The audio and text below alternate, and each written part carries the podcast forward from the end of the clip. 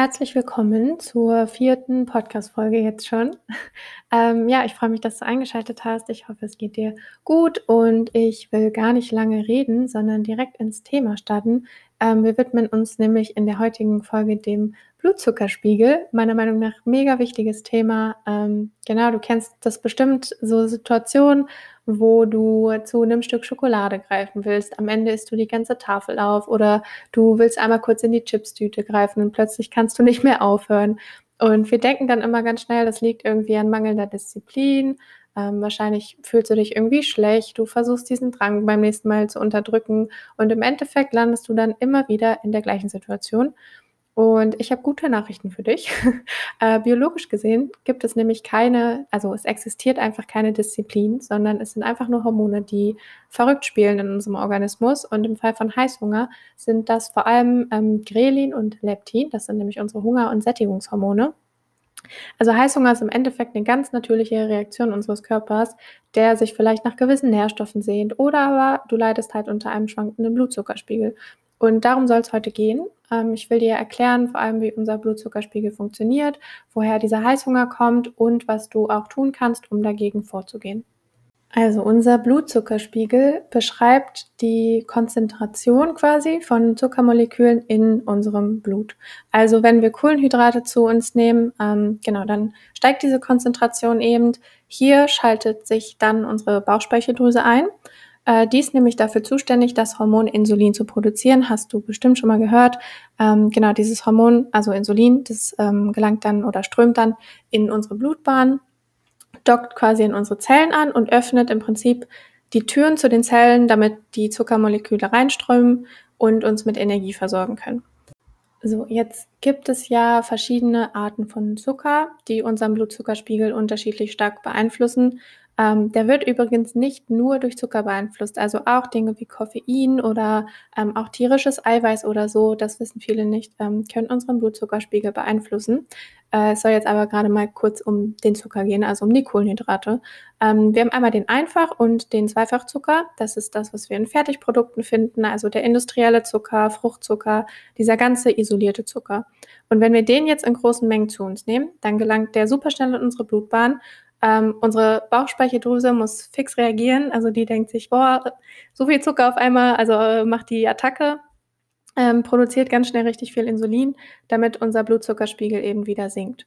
Und das Problem hier ist jetzt, ähm, der Blutzuckerspiegel steigt super schnell an, sinkt aber auch genauso schnell wieder in den Keller. Und weil die Bauchspeicheldrüse so schnell reagieren muss, ähm, produziert sie dann teilweise sogar zu viel Insulin und unser Blutzuckerspiegel ja, wie gesagt, sinkt in den Keller. Ähm, wir craven dann ganz schnell wieder Zucker und so entsteht dann eben dieses Auf und Ab, also dieser Teufelskreis aus ähm, Heißhunger. Äh, wir haben irgendwie dieses Energie hoch und dann aber ganz schnell wieder ein Tief und ähm, brauchen dann eben wieder ganz schnell neue Energie und neuen Zucker.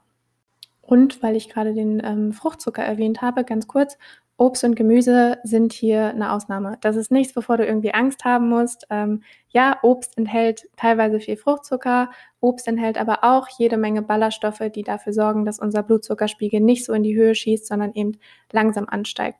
Ähm, genau. Und in so großen Maßen konsumieren wir Obst ja jetzt meistens auch nicht. Deshalb hab bitte keine Angst vor Obst und vor Gemüse schon mal gar nicht. Ähm, genau. Auf der anderen Seite haben wir jetzt dann die komplexen Kohlenhydrate. Also die bestehen aus einer Aneinanderreihung vieler Zuckermoleküle.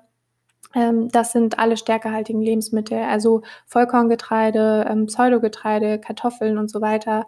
Genau.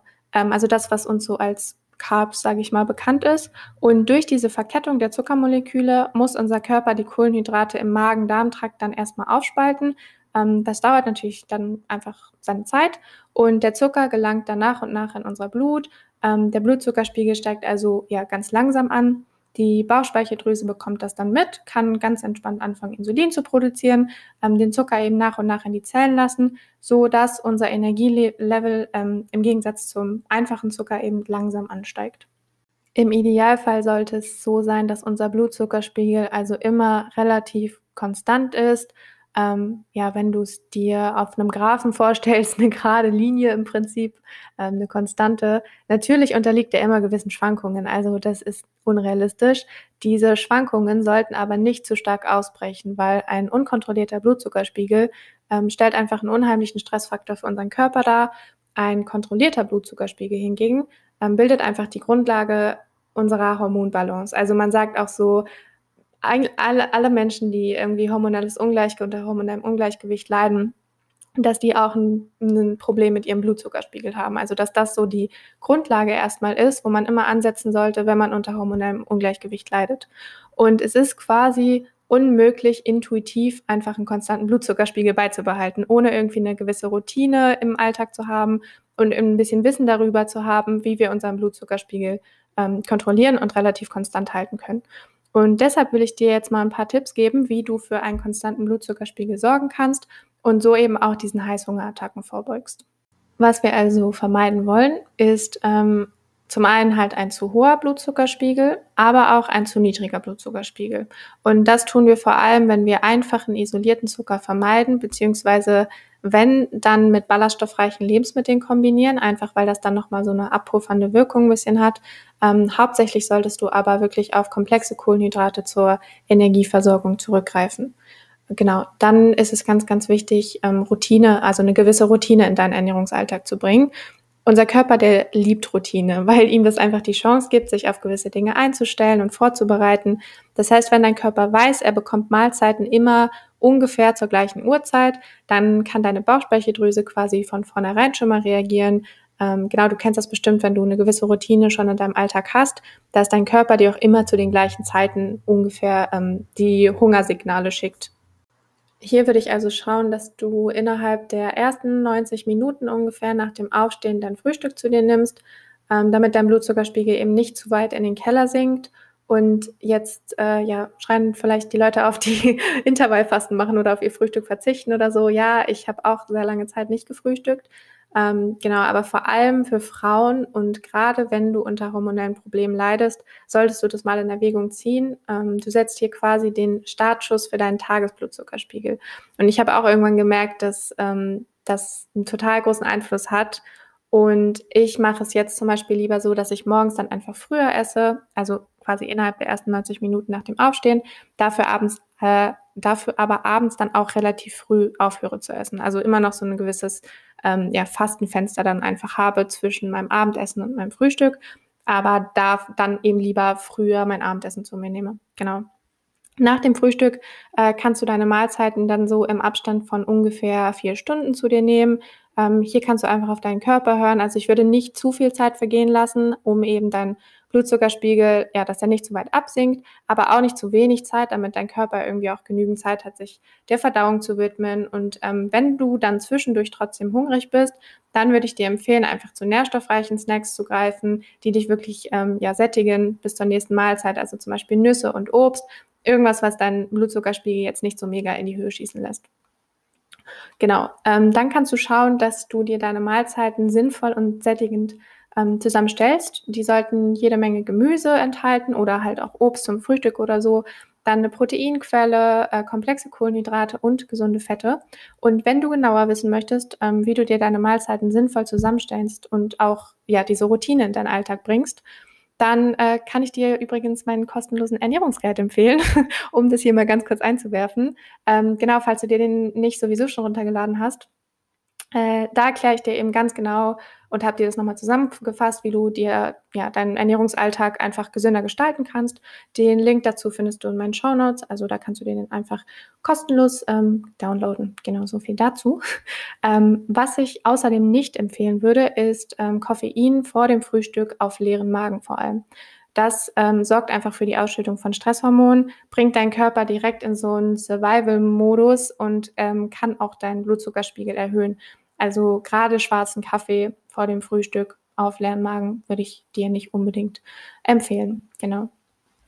Ähm, am Abend ist unsere Bauchspeicheldrüse dann darauf ausgelegt, eher so ein bisschen runterzufahren, nicht mehr so schnell und auch so effektiv arbeiten zu müssen. Das heißt, am Abend würde ich dir empfehlen, mit den Kohlenhydraten jetzt nicht unbedingt zu übertreiben. Und da kannst du selbst einfach schauen, wie gut du komplexe Kohlenhydrate am Abend verträgst. Ich esse da zum Beispiel gerne Hülsenfrüchte oder so, die ja auch ja, komplexe Kohlenhydrate enthalten, aber eben auch eine gewisse Menge an Protein. Das tut mir zum Beispiel ganz gut. Ähm, genau, ich weiß auch, viele snacken gerne am Abend und holen dann die Süßigkeiten raus. Äh, da würde ich dir wirklich von abraten, also das auf regelmäßiger Basis zu tun, sondern isst dich abends wirklich an deiner letzten Mahlzeit satt. Ähm, bau hier viel Gemüse ein, eine Proteinquelle auf jeden Fall, wie zum Beispiel Hülsenfrüchte und dann eben auch gesunde Fette, die dich dann nochmal richtig sättigen, ähm, damit du ja gut gesättigt und äh, gefüllt bist und dem Körper dann bis zum Schlafengehen auch noch genügend Zeit ähm, für die Verdauung lässt, damit er quasi alles runterfahren kann und sich das auch dann auch einfach positiv auf deinen, Schlag, äh, auf deinen Schlaf auswirken kann. Es gibt übrigens ähm, genetisch gesehen oder genetisch bedingt zwei Typen von Verbrennern im Prinzip.